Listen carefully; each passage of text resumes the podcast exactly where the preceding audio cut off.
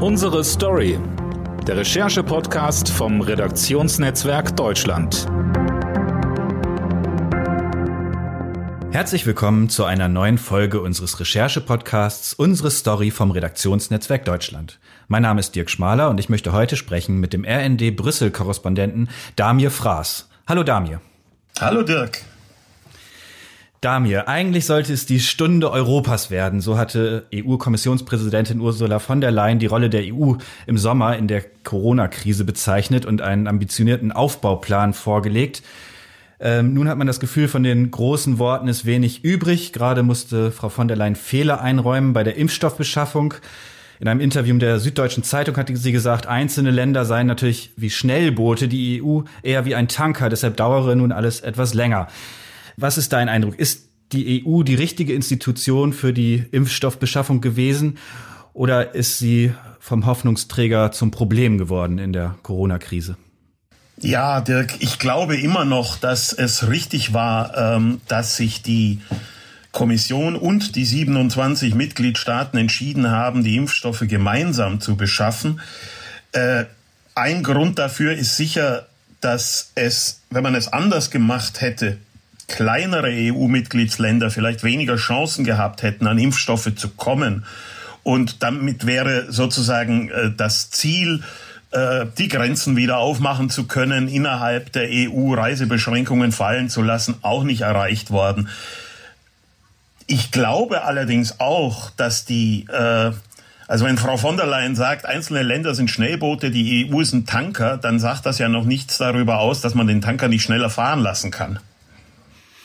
Was denkst du, wo sind die Fehler passiert? Ähm, kann man das überhaupt zuordnen in so einer äh, Institution? Gibt es da klare Verantwortlichkeiten? Hast du das Gefühl, man kann das irgendwo festmachen oder ist es ein kollektives Versagen? Ich glaube, es ist ein kollektives Versagen und diese gegenseitigen Schuldzuweisungen helfen nicht weiter. Ich glaube, es ist in jeder, in jedem Bereich sind Fehler gemacht worden. Man hat äh, zunächst offenbar nicht gewusst, welche Impfstoffe denn am erfolgversprechendsten sind, hat sich dann auf ein breites Portfolio äh, verlassen, von allem ein bisschen was zu bestellen. Man könnte auch sagen, jetzt, man kann natürlich den Vorwurf erheben, dann hättet ihr von allem halt ein bisschen mehr bestellen müssen. Da gab es sicher auch finanzielle Vorbehalte, es gab auch nationale Vorbehalte, also es gab Länder, die offenkundig größere Probleme mit den äh, mit diesen neuartigen mRNA-Impfstoffen hatten als andere. Es gab Länder, die wiederum nationale Pharmakonzerne auch ins Spiel, Spiel bringen wollten. Und so ist das sozusagen, hat man sich wie immer in der EU auf den kleinsten gemeinsamen Nenner geeinigt. Zudem sind möglicherweise auch in den Verhandlungen mit den Firmen Fehler gemacht worden. Ich verstehe beispielsweise nicht, wie, wie AstraZeneca, dieser britisch-schwedische Konzern, einen Vertrag unterschreiben kann, indem er eine bestimmte Liefermenge zusichert und hinterher aber sagt, na, Entschuldigung, wir können doch nicht so viel liefern. Also das, das erschließt sich mir ehrlich gesagt nicht. Mhm, genau da. An dieser Stelle AstraZeneca hat viel weniger Impfstoff äh, jetzt liefern können als versprochen. Wie, wie, ist, wie ist da die Rolle der EU gewesen? Es gab Schuldzuweisungen. Die Gesundheitskommissarin hat sich vor die Presse gestellt, hat gesagt, das geht so alles nicht. Es gab Streit um diesen Vertrag und die Vertragsinhalte. Am Ende wurde sogar der, der mühsam verhandelte Brexit-Kompromiss um die nordirische Grenze in Frage gestellt. Wie hast du diese Erfahrung erlebt, also das Krisenmanagement dann in Brüssel? Wie, wie wirkte das auf dich? Es war schon sehr chaotisch, muss man sagen. Es war schon sehr chaotisch und man kann auch sagen, naja, die, die Situation ist eben eine Ausnahmesituation. Das hat so noch nie jemand erlebt. Das mag eine gute Erklärung sein. Andererseits ist natürlich die Kommission ein, ein äh, normalerweise sehr stringent funktionierender Betrieb, in dem alles bis aufs letzte Komma geprüft wird. Das macht auch die Kommission etwas schwerfällig im Vergleich zu, zu Entscheidungen in, in Einzelstaaten möglicherweise. Aber man hätte da, glaube ich, schon ein bisschen besser drauf gucken können. Und dieser Brexit-Kompromiss ist natürlich, und die Exportbeschränkungen, wenn ich da noch was sagen darf, ist natürlich auch alles nicht wirklich konsistent. Erst war die EU gegen gegen Exportbeschränkungen, weil man dafür sorgen wollte, dass äh, Entwicklungsländer auch in den Genuss von, von Impfstoffen kommen, dann aber als die Gefahr drohte, dass äh, Impfstoff, der in der EU hergestellt wird, ins Ausland gelangt und damit möglicherweise der EU vorenthalten wird, dann war man plötzlich für Exportbeschränkungen. Und diese Sache mit dem Brexit, ehrlich gesagt, die war völlig unnötig und auch völlig vermeidbar. Die EU hat über Jahre hinweg diese äh, Grenze zwischen dem EU-Mitgliedsland Irland und der britischen Provinz Nordirland für unantastbar erklärt. Und plötzlich hat sie sie in Frage gestellt. Also ich, ich frage mich wirklich, warum hat da niemand den äh, EU-Brexit-Unterhändler Michel Barnier gefragt vorher? Mhm. Genau, und das fällt natürlich auch auf äh, Ursula von der Leyen zurück, äh, die nun dieser Kommission vorsteht äh, und auch gerade noch betont hat, dass sie natürlich verantwortlich ist für alles, was innerhalb der Kommission entschieden und passiert, äh, entschieden wird und äh, passiert. Du hast kürzlich in einem Porträt äh, beschrieben, dass Frau von der Leyen sich in der Regel den Ruf hat, sich wenig beraten zu lassen, nur auf einem sehr kleinen Beraterkreis sich stürzen soll. Was ist dein Eindruck? Wie arbeitet sie in Brüssel? Was ist ihr Anteil an der Misere? Sie ist natürlich als äh, Kommissionspräsidentin äh, politisch verantwortlich. Heißt jetzt nicht, dass sie in äh, jedes Komma in einem Vertrag irgendwie prüfen muss. Dazu hat sie, wie gesagt, Experten. Aber sie ist schon ähm, eine Politikerin, die gerne ihr eigenes Ding macht. Sie, sie hat viel Sinn für den öffentlichen Auftritt und das kann natürlich hilfreich sein, Allerdings, es kann auch hilfreich sein, wenn sie sich mit wenigen Vertrauten abstimmt. Aber das kann natürlich auch dazu führen, dass in einer EU-Kommission, in der es eben 26 potenzielle Alpha-Tiere gibt, das zu, äh, ja, zu so einem Vertrauensverlust führt, ne? das, äh, weil sich die Kommissarinnen und Kommissare nicht zu wenig eingebunden fühlen. Da gibt es auch ein aktuelles Beispiel dafür, als dieses Brexit-Debakel äh, geschah, hat der Sprecher der EU-Kommission zunächst versucht, die Verantwortung für diese Panne auf den Handelskommissar zu äh, schieben. Äh, das kam natürlich ganz schlecht an in einem, in einem Gremium, das sich in der Tat als eine Kommission der Gleichberechtigten äh, versteht, in dem die Präsidentin sozusagen prima inter pares ist, wenn, wenn ich das jetzt auf Lateinisch richtig gesagt habe glaube schon. Wie ist denn das? Das sind jetzt äh, keine guten Eindrücke für die EU, die ja äh, eh immer auch Akzeptanzprobleme hat und man konnte fast denken in den also im Sommer, dass die EU auch eine Chance darin sieht, in der Krise äh, ihre Akzeptanz zu steigern, weil sie eben Sachen lösen kann, die vielleicht Nationalstaaten in einer Pandemie nicht einzeln effektiv lösen können. Jetzt ist das Gefühl, es ist nicht alles gut gelaufen. Kann sowas äh, das Konstrukt Europäische Union nachhaltig schädigen?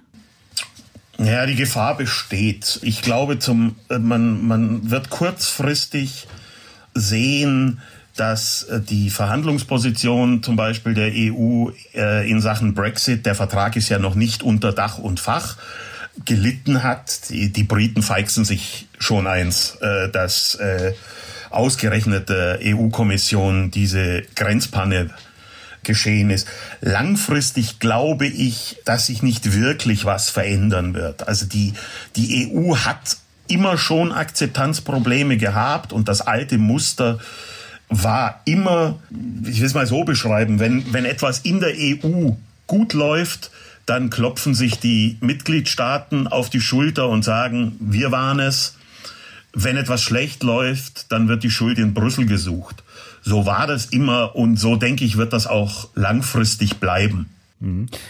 Denkst du, dass die Einschränkungen, die ja auch den Brüsseler Betrieb direkt betreffen, gerade in so einem Konstrukt, wo es viel um Abstimmungsfragen zwischen äh, Ländern geht, der ist ja auch beeinträchtigt. Kannst du mal beschreiben, wie eigentlich in Brüssel gearbeitet wird und innerhalb der EU gearbeitet wird und was das vielleicht auch mit deiner Arbeit zu tun hat?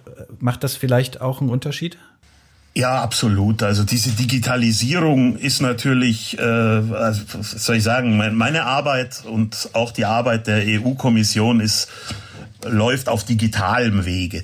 Das hat natürlich das Problem, das, das bringt das Problem mit sich, dass die menschlichen Kontakte fehlen. Das geht dir nicht anders. denke ich mal. Und es fehlt vor allem was, was für die Arbeit wichtig ist in Brüssel. Es fehlen diese menschlichen Kontakte, die dann, man kann sich einfach nicht mehr mit Leuten auf einen Kaffee treffen, um mal was im Vertrauen zu besprechen oder mal sich einfach auch eine halbe Stunde lang eine Sache erklären zu lassen, von der man wenig Ahnung hat. Und das fehlt, das kann man theoretisch am Telefon machen, aber der Kreis der Menschen, mit denen man telefonieren kann, ist natürlich begrenzt und neue Leute lernt man einfach nicht kennen momentan. Und das ist ein Problem. Genau, und das wird natürlich auch in Verhandlungen, stelle ich mir vor, wenn da 27 Gesundheitsminister zusammensitzen und über einen Vertrag reden, dann ist das vielleicht auch formaler, wenn die das per Videokonferenz machen, als wenn die sich auf dem Flur nochmal austauschen können oder in verschiedenen Formaten sich eh irgendwo anders nochmal sehen. Ähm, oder wie muss man sich das vorstellen? Die Botschafter der EU-Mitgliedstaaten treffen sich regelmäßig, tun sie auch heute noch, aber gerade in, in wirklich strittigen Fragen, und das haben wir Ende vergangenen Jahres gesehen, als es um diesen Corona-Hilfsfonds ging mit 750 Milliarden und, äh, Euro und den Vetodrohungen aus Polen und Ungarn. Das ist natürlich bei Videokonferenzen schier unmöglich, solche Konflikte zu lösen, weil EU-Gipfel oder, oder Ministertreffen leben nicht nur von dem Austausch in großer Runde, sondern sie leben auch davon, dass der eine Minister den Amtskollegen aus dem Nachbarland zur Seite bittet und sagt, reiß dich mal zusammen. Ne? Und äh, das kann natürlich bei, bei Videokonferenzen überhaupt nicht stattfinden. Das ist ein echtes Problem. Und das führt auch äh, letztlich dazu, dass diese Tendenz, die es in der EU ohnehin gibt, dass es Einigungen nur auf den kleinsten gemeinsamen Nenner äh, gibt, der aber nicht unbedingt die beste Lösung sein muss, dass diese Tendenz noch verstärkt wird. Mhm. Äh, du hast es angesprochen, es gibt ein riesiges Aufbauprogramm äh, der EU, 750 Milliarden Euro sind da im, im Topf. Es wurde beschlossen am Ende, trotz Videorunden. Ähm, aber wie ist der Stand der Dinge? Ist das schon, äh, kannst du das mal kurz beschreiben? Weil das ist ja tatsächlich etwas, worauf vielleicht ähm, auch die Hoffnung von manchem ähm, noch beruht, dass, dass da jetzt aus Brüssel, vielleicht auch gerade in südlichen Ländern, Hilfe naht. Wie ist da der Stand der Dinge? Das, das läuft, dieses Aufbauprogramm oder die Auszahlung dieser Gelder läuft an. Da gibt es unterschiedliche Fristen, die die Länder beachten müssen. Die müssen also Aufbauprogramme vorlegen bei der Kommission. Die prüft die dann und sagt, entsprechen diese Pläne den äh, Grundrichtlinien aus dem Programm, also soll jetzt irgendwie klimafreundlicher, digitaler, grüner äh, werden oder sind diese Länder dabei, mit diesem Geld irgendwie ihre Haushaltslöcher zu stopfen, was natürlich schwierig ist. Ich glaube, das wird in den nächsten Monaten anlaufen und das wird auch bis auf kleinere Probleme äh, wahrscheinlich äh, relativ reibungslos gehen, denn kein Land und schon gar nicht besonders von der Pandemie betroffene Länder will auf diese Milliarden aus Brüssel verzichten. Und eines muss man auch sagen, ans ans Prüfen von Programmen oder das Prüfen von Programmen und das Auszahlen von Geld, das ist nun wirklich etwas, was die EU, das, das können die. Mhm. Das können sie. Dennoch in Italien hat der, der Streit um das EU-Geld jetzt schon zu einer veritablen Regierungskrise geführt. Wie schätzt du das ein? Wie sieht man das in Brüssel? Undankbarkeit? Ja, ich glaube, äh, viele in Brüssel sagen, Gab es eigentlich mal eine Zeit, in der Italien keine Regierungskrise hatte? Fragezeichen. Und ich glaube, die Hoffnungen sind da, dass die sich berappeln, weil einfach der Druck auf die Haushalte beziehungsweise der, der, der ökonomische Druck so groß ist, dass auch Italien nicht auf das Geld verzichten kann. Das wird jetzt vielleicht noch ruckeln, aber letztlich wird das laufen. Du hast durch deine Arbeit natürlich immer wieder verschiedene Perspektiven, auch aus verschiedenen Ländern, durch, äh, durch, durch Kontakte, nun in der Corona-Krise im Blick. Fällt dir da was auf? Wie blicken zum einen die Mitgliedsländer auf Deutschland, aber wie ist vielleicht auch, also gibt's gibt's vielleicht auch andere Erfahrungen aus anderen Ländern, die wir hier benutzen könnten? Was ist dein, dein Eindruck?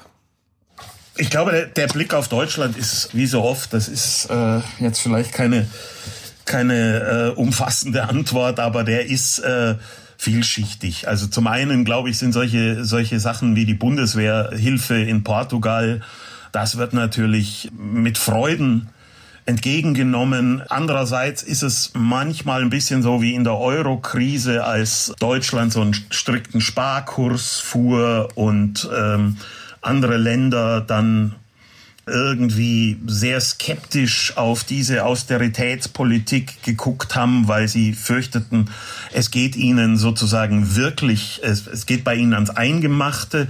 Und so ist es heute auch noch ein bisschen, wobei sich der Fokus gerade was diesen diesen Konflikt zwischen Geld ausgeben und Sparen angeht, der hat, da hat sich der Fokus ein wenig auf die sogenannten sparsamen vier oder knauserigen vier Österreich, Niederlande, Dänemark, Finnland verlagert, weil die Tatsache, dass die Bundesregierung und die französische Regierung im vergangenen Jahr zum Beispiel erstmals die Möglichkeit geschaffen haben, dass es Zuschüsse gibt, nicht rückzahlbare Zuschüsse.